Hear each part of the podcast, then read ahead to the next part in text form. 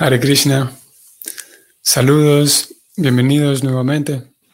Vamos a continuar con la lectura del Bhagavatam. Canto primero, capítulo 16, texto 34. Om Namo Bhagavate Vasudevayam. Om Namo Bhagavate Vasudevayam. Om Namo Bhagavate Vasudevaya.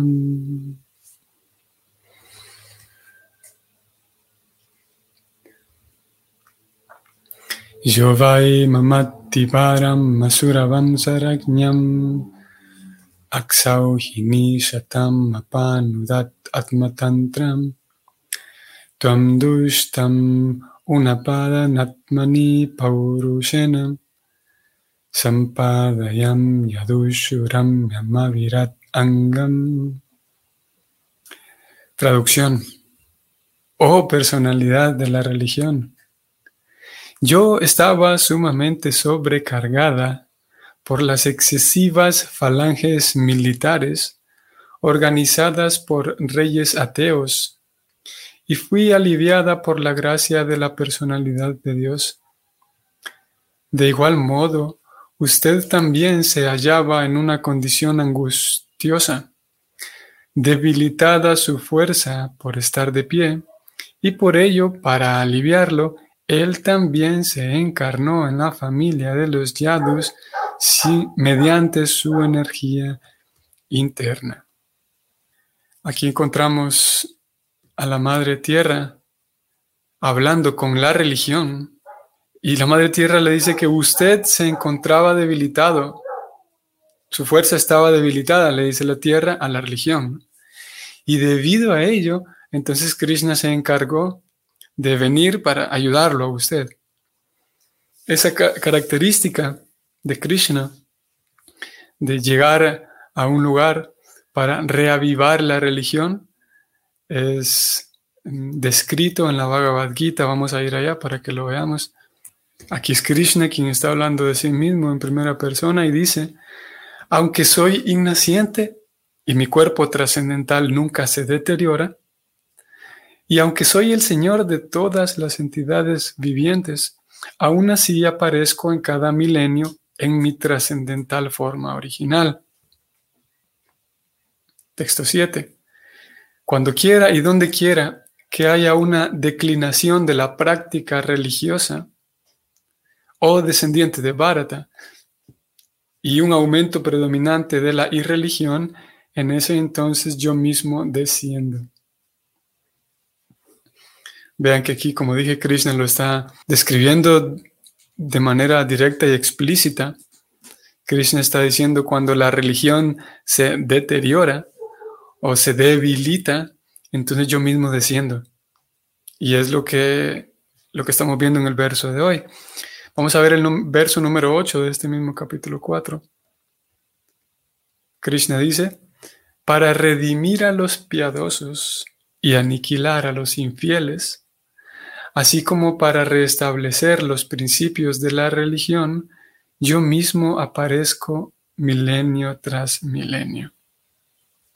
Nuevamente, vemos aquí de manera explícita Krishna diciendo que Él aparece para reestablecer los principios de la religión.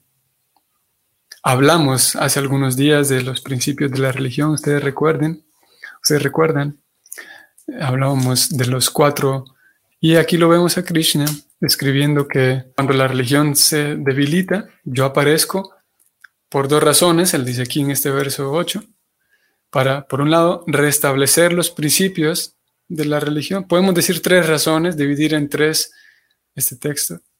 Número uno, para darle fuerza nuevamente a la religión y, reavivar la religión. Y las otras dos razones es para redimir a los piadosos y al mismo tiempo aniquilar a los infieles. Y vamos a volver ahora al texto de hoy. Vemos entonces cómo la Madre Tierra dice, yo estaba sobrecargada, ella como, como una devota de Krishna, ella dice, yo estaba en problemas y Krishna apareció para ayudarme, así de manera muy simple.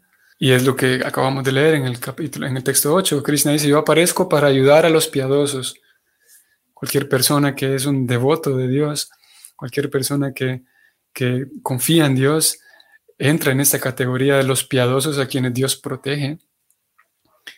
Entonces la tierra era uno de ellos. Vamos a ver, el significado es el siguiente. Una falange militar, perdón, una falange Auxauhini consiste de 21.870 cuadrigas, 21.870 elefantes, 106.950 soldados de infantería y 65.600 soldados de caballería. Los asuras quieren disfrutar de una vida de complacencia de los sentidos, incluso a costa de la felicidad de otros. Para satisfacer esa ambición, los asuras, especialmente los reyes ateos o primeros mandatarios del Estado, tratan de equipararse con toda clase de armas mortales para causar una guerra en una sociedad pacífica. Ellos no tienen más ambición que la del engrandecimiento personal y en consecuencia, la Madre Tierra se siente sobrecargada con esos excesivos aumentos del poderío militar. Con el aumento de la población asúrica, aquellos que siguen los principios de la religión se vuelven infelices, especialmente los devotos o devas. En una situación de esa índole, la personalidad de Dios se encarna para eliminar a los indeseables asuras y restablecer los verdaderos principios de la religión. Esa era la misión del Señor, Sri Krishna, y él la cumplió. Aquí termina el significado. Ustedes mm, recordarán posiblemente hace algunos días señalábamos cómo se recomienda y los, acharyas recomiendan que el estudiante eh, sincero y deseoso de progresar y de restablecer ese vínculo con Krishna y mantener ese vínculo vivo, esos acharyas recomiendan que el estudiante deberá, por un lado, esforzarse principalmente por el, el canto, el recitar y el rezar el mantra Hare Krishna, al mismo tiempo un esfuerzo por intentar comprenderlo a Krishna en verdad porque entre más el estudiante comprende a Krishna, entonces de manera natural, como una consecuencia natural, el estudiante deposita su confianza en Krishna y el progreso es seguro. Mientras hay recelos y desconfianza o falta de confianza, digamos, y mientras hay duda e incertidumbre, incredulidad, entonces el progreso se vuelve difícil a tal punto de ser nulo. Entonces, ese intento por comprender a Krishna eh, a cabalidad, o, no a cabalidad porque sabemos que Krishna es tan genial que ni siquiera él mismo se comprende a sí mismo, y que es un tema también interesante, pero intentar comprenderlo a Krishna en la medida en la que me permitan mis propios recursos, mi propia inteligencia, mi propia comprensión. Eso hará, como digo, y lo hemos hablado en tantas ocasiones previas, me permitirá darme cuenta de que de lo genial que es la personalidad de Dios, la, forma de ser de Dios, o, muy necesariamente aquellos que tenemos, hemos recibido una comprensión de Dios a través del cristianismo, generalmente hay miedo y temor y un miedo a veces insano hacia Dios, y eso impedirá que surja una relación grata entre Dios y la persona, Dios y yo, ya que, como todos sabemos, es, siempre es mucho más agradable tener una relación con alguien, un relacionamiento, una amistad con alguien, cuando hay confianza en, en ambas partes. Si una de las dos partes está teniendo miedo o está teniendo principalmente miedo, puede haber una relación, pero no, es, no necesariamente será amorosa.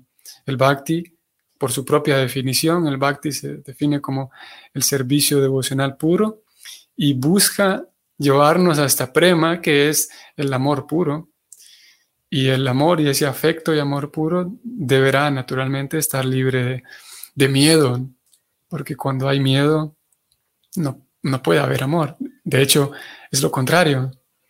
De hecho, hay, cuando hay amor hay ausencia de miedo. Entonces, ese intento para comprender a Krishna en verdad nos permite, como digo, tener más, mm, mm, más confianza y tranquilidad para transitar el sendero, transitar también por, por toda la experiencia material que nos exige mucho, nos exige constancia, la experiencia material, la vida social, nos exige esfuerzo, constancia, tolerancia, eh, tolerar horarios, tolerar comer a deshoras, dormir a deshoras, tolerar personas a quienes no, no, me, no me, agradan tanto. Y, y, la vida social nos exige eso para, tener, para mantener el status quo, para sobrevivir simplemente.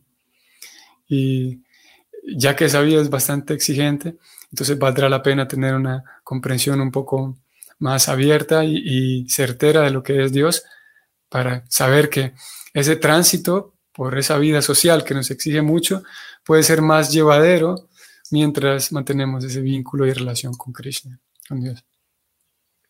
Ok, entonces volviendo al texto. Mm, la tierra, ella dice que Krishna descendió para ayudarme a mí y para al mismo tiempo restablecer los principios religiosos. Esto es interesante porque una persona, vamos a decir una persona religiosa, un devoto, una persona que con seriedad, con sinceridad, eh, cultiva una vida religiosa, una vida espiritual, con seriedad y sinceridad, para esa persona el, hecho mismo de, poder llevar a cabo los principios religiosos es una bendición para esa, para esa persona. ¿Qué, ¿Qué, es lo que quiero decir? Es que Krishna al momento de aparecer en la tierra en el acto mismo de restablecer la religión, ya eso es beneficioso para sus devotos. No son dos cosas aisladas, no son dos cosas diferentes. El hecho de que haya, si tenemos, por ejemplo, un grupo de personas, tenemos un grupo de devotos que está intentando llevar una vida feliz y pacífica y satisfecha, satisfactoria, para esas personas será vital que digamos, si pertenecen a una institución, a una iglesia, a un templo, para esas personas será más fácil conseguir la satisfacción si el, la institución, si el templo, la iglesia, entonces les permite ejecutar bien sus, sus rituales religiosos. Si estas personas que tienen un cultivo espiritual en su iglesia o en su templo, se les, eh, se les dificulta la práctica espiritual, entonces será más difícil que encuentren satisfacción espiritual. Pero si hay alguien que, o hay un cuerpo institucional, o hay una institución, o hay una directiva, digamos, que les facilita a estas personas la práctica religiosa, entonces ellos estarán más felices. Y es lo que ocurre con Krishna. Krishna entonces aparece para facilitar a aquellos que están buscando y que están viviendo una vida espiritual y religiosa, Krishna aparece para facilitarles a ellos el sendero que los mantiene en, sintonía.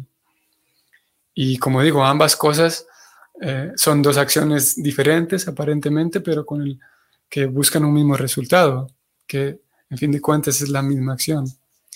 Y para restablecer los principios religiosos, Krishna lo que hace es de acuerdo con esto que estamos leyendo, Krishna lo que hace es quitar de la escena, quitar del, panorama, del horizonte, quitar aquellas personas que imposibilitan la práctica apropiada de la religión. Y esas personas se conocen como asuras, según como lo leímos en este verso. ¿no? Prabhupada habló de los eh, asuras, los reyes asuras que tienen mucha ambición. Los reyes asuras, estoy leyendo textualmente, especialmente los reyes ateos, tratan de equipararse con toda clase de armas mortales para causar una guerra en una sociedad pacífica. Así que Krishna cuando desciende, por un lado limpia todas las malas hierbas, es, es así como, como eh, en el primer verso de la Bhagavad Gita, en el primer significado, Prabhupada eh, agrega esta analogía diciendo que Krishna es como un jardinero que apareció hace cuántos años atrás en la batalla de Kurukshetra, él estaba presente. Y ese jardinero experto, tal como cualquier jardinero, sabrá reconocer la maleza, las malas hierbas en su jardín. Y si quiere que el jardín florezca bien, entonces deberá cortar las malas hierbas, la maleza. De lo contrario, las plantas que está cuidando, que está intentando desarrollar, van a perder energía, no van a tener suficiente tierra y nutrientes porque las malas hierbas están llevándose esos nutrientes de la tierra. Entonces, habrá que, como un buen jardinero, habrá que reconocer las malas hierbas para que crezca bien la planta que deseamos. Entonces, Prabhupada dice en este primer significado de la Gita que Krishna es como un jardinero que apareció para arrancar de raíz las malas hierbas, en este caso lo leímos llamados asuras, que crean un trastorno social, un desorden social, y ese desorden social lo que hace es imposibilitar la puesta en práctica de la religión para que los devotos de Dios vivan felices. Entonces Krishna apareció, arrancó de raíz aquellas personas eh, que estaban en, la batalla de Kurukshetra. Más adelante en la Gita, Krishna le dice a Arjuna que, mira Arjuna, tú no quieres pelear, pero lo cierto es que ya todos estos reyes murieron ya ese es el plan. Tú lo que puedes hacer, Krishna le dice a Arjuna, es que puedes simplemente llevarte el crédito, porque lo cierto es que ninguno de todos los que vinieron aquí, ninguno va a volver a su casa vivo. Nadie va a volver, porque el plan es que van a morir aquí todos. Así que si tú actúas y, ejecutas tu deber, tú te vas a llevar el, el crédito, Krishna le dice. Esa es tu única opción, dice. Si tú te vas, Arjuna, igual todos van a morir al final termina siendo convencido Arjuna. Obviamente que, y claro que no es que, no, Arjuna, no es que él se convenció solamente porque le iban a dar el crédito, entonces sí, me van a dar todo el crédito. Eh, era uno de los argumentos de Krishna, más Arjuna quedó convencido no por el crédito que le iban a dar, sino no por la fama que iba a ganar, sino más bien porque entendió la, claridad, la, la realidad espiritual y luego se entregó al plan de Krishna.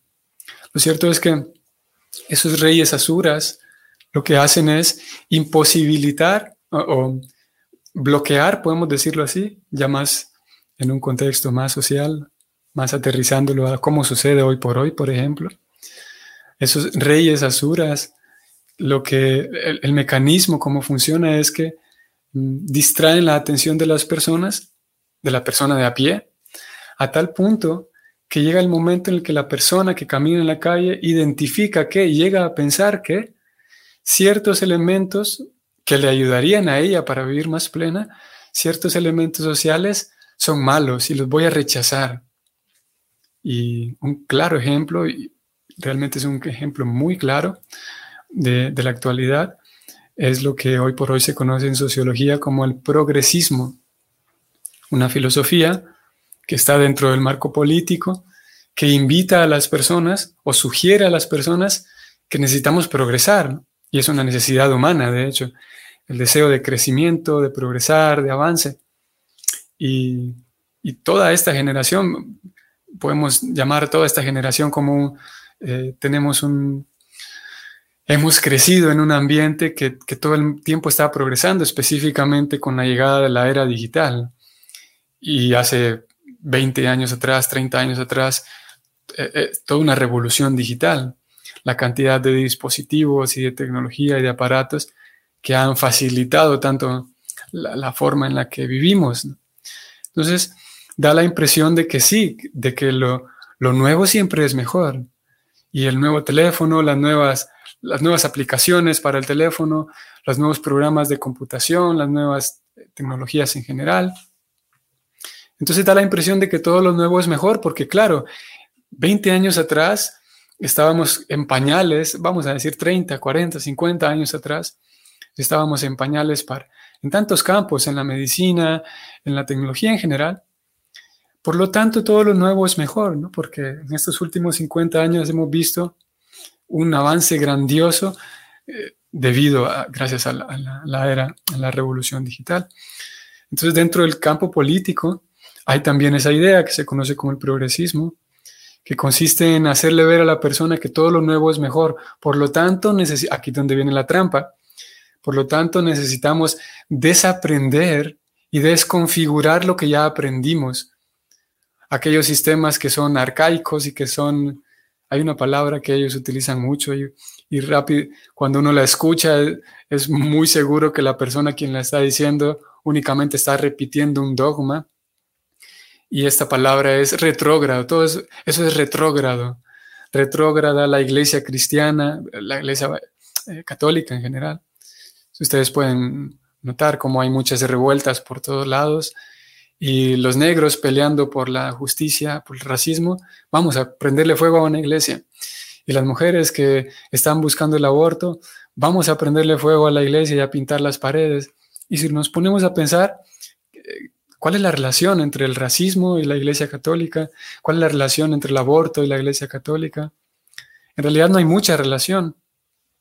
Sin embargo, a través de ideas y a través del el, manejo de la información y el inteligentemente a través de buenas estrategias moralmente desordenadas, pero al fin de cuentas son buenas porque a ellos les funcionan. La persona de a pie que busca en su corazón, busca justicia, termina entonces eh, pensando que sí, que necesitamos progresar. Por lo tanto, un progreso sería desaprender de todo eso que nos impide crecer como uno de estos elementos es la iglesia cristiana, porque se ha apoderado de nosotros, se ha, la iglesia cristiana me refiero católica principalmente, pero ambas, porque tiene mucha opresión para nosotros, etc. Y así el revolucionario o la persona que se imagina que está haciendo una revolución, eh, siente que está progresando porque está tirando abajo aquellas, aquellas cosas opresoras de la sociedad. Y eso es un, como un claro ejemplo de cómo eh, a través de ideas estos gobiernos, no, no gobiernos en el sentido de países, sino simplemente personas, como aquí se definió, personas asuras, con mucha ambición, logran hacer incluso que la persona de a pie rechace ciertas cosas que le pueden servir y una de ellas, como lo estamos viendo aquí, es el, sistema religioso. El sistema religioso es como, vamos a decir así, es como si, si tenemos un niño que quiere jugar en la calle y ustedes quienes tengan niños lo sabrán, no hace falta ser padres para saber lo siguiente, pero lo cierto es que si tenemos un niño que quiere jugar, lo mejor es que juegue dentro de un parque, o que juegue, si vamos a jugar fútbol incluso, y estamos jugando a la orilla de, una avenida súper grande, entonces lo mejor es que esa cancha de fútbol o ese parque de niños esté cercado por lo menos y, esté cubierto para que la pelota no se vaya hasta la, hasta la avenida y alguien no vaya a buscarla a la avenida y lo atropellen, etc. Siempre cuando alguien quiere disfrutar y jugar, lo mejor es que lo haga como digo, si hay peligro cerca, una avenida grande, que muy transitada, lo mejor será entonces que juegue esa persona dentro de un, dentro de un aparato, digamos, dentro de un circuito que lo protejan. Y así sabemos que por muy fuerte que le peguemos a la pelota, no va a salir hasta la avenida, sino que va, va a golpear en las paredes de, alambre que puede ser que tenga la cancha de fútbol o así mismo un parque para niños, que nos garantice que el niño ahí adentro no se va a ir al otro lado de la avenida, tiene suficientes paredes. Y similarmente, eso es el Dharma. El Dharma, la religión es Krishna al saber que todos los que estamos aquí dentro queremos jugar, como el niño quiere jugar en el parque, el que quiere jugar al fútbol, todos los que estamos aquí adentro queremos no solamente jugar, sino disfrutar, vivir placenteros, porque es la razón por la cual vinimos aquí. Entonces Krishna lo que hace es funda un parquecito y ese parquecito eh, alegórico es el Dharma. El Dharma es un sistema que nos permite em, satisfacer nuestros deseos, pero con un cierto marco, con una cierta protección. ¿Y qué pasa si el niño dice, no, yo no quiero ninguna protección, no quiero jugar en ningún parque? ¿Qué pasa si unos niños dicen queremos jugar fútbol al lado de la avenida grande, muy transitada, pero no queremos ningún parque, no queremos ninguna protección? Lo más seguro es que alguien va a terminar dañado. Y es lo que sucede hoy por hoy, que eh, se ha perdido la habilidad en las personas para darse cuenta que la religión en general lo que provee es un marco para que la persona satisfaga sus propensiones, sus deseos, sus necesidades, pero dentro de una moralidad, dentro de una ética y moralidad que le permitirá a ella como persona poder disfrutar durante toda su vida. Pero si arrancamos la ética y la moral, y esa ética y moral son las paredes que, que protegen mientras estamos jugando, si las quitamos del juego, si las quitamos de la vida, esa ética y moral la ausencia de ellas va a traer graves problemas y muchos problemas. Y principalmente eh, a nivel personal, a nivel interno. Puede ser que tengamos eh, eh, muy, buena infraestructura, muy buena educación academicista y, muy buen transporte público, muy buena medicina. Pero si carece de religión, la persona, seguramente, lo más seguro de acuerdo a un diagnóstico que presentaría el Bhakti, es que el alma, por tener un desvínculo con Dios, estaría siempre insatisfecha. Tal como un pez que lo saquemos del agua y le demos todas las buenas comodidades, pero lo que necesita es volver al agua. Y una vez estando en el agua, pues ya está en su, está en su charco, a veces se dice así también. Alguien está contento porque está en su charco, está en lo suyo, en lo que sabe hacer. Y similarmente, lamentablemente con el paso del tiempo y más con esta filosofía progresista, eh, las personas terminan concluyendo que sí, que la religión no sirve. Obviamente hay, esto es Kali Yuga, y obviamente hay algunas razones. Es comprensible en cierto sentido porque algunas personas terminan rechazando la religión. Y es porque hay una cantidad muy grande de personas que aparentan ser religiosas o se llaman a sí mismos líderes religiosos y crean un montón de disturbios y problemas. Indudablemente que esa es otra realidad, es, otra, otra variable en el tema también que vale la pena tener en cuenta. Lo cierto es que en la medida en la que la persona de a pie, en la medida en la que las masas rechazan la religión, como hoy por hoy está sucediendo, a nivel industrial, y la, revolución actual que tiene que ver con la ideología de género, que tiene que ver con el aborto, que tiene que ver con toda la bandera multicolor LGBT, todo ese paquete viene incluido. Aquí también está incluido el, veganismo también por ideología, por asuntos políticos, la geo, la, ¿cómo es? Geo, el cuidado del planeta, también todo esto viene incluido en un paquete que es político y todo eso bien, eh, va incluido, también va acompañado con el rechazo de la religión. Como digo, mm, eso hace que se desvincule más la persona, las masas, y todo eso partió.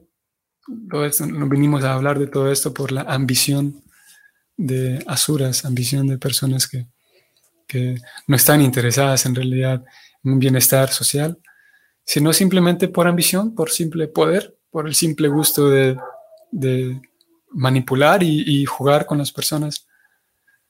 En nuestro caso, nuestra tarea no consiste en pelear con los asuras, nuestra tarea consiste en únicamente intentar estar fuertes y satisfechos en este tiempo llamado Kali Yuga, fuertes y satisfechos, eh, plenos en la medida de lo posible, ejecutando nuestros mismos deberes, tratando de llevar una vida honesta, recta, cuerda, saludable, funcional. Y para conseguir eso hace falta que sigamos los principios de la religión. Entre ellos, aquellos que seguimos el, el sistema de Bhakti consiste en la lectura de los libros que describen la realidad espiritual, el, ejercicio filosófico de pensar en todos estos temas, el rezar y el cantar el mantra de Krishna, el ofrecer nuestros alimentos, el comerlos, mantener la compañía de los Vaishnavas. Y eso hace que, en la medida de lo posible, siempre y cuando sea con sinceridad y seriedad, eh, vamos a estar más vinculados con Krishna. Con ojos más serenos podemos enfrentar todo esto, transitar la vida social y material y volver a casa, salir de todo este desorden que cada vez se pondrá más, más cruel, más triste. Muy bien. Ok.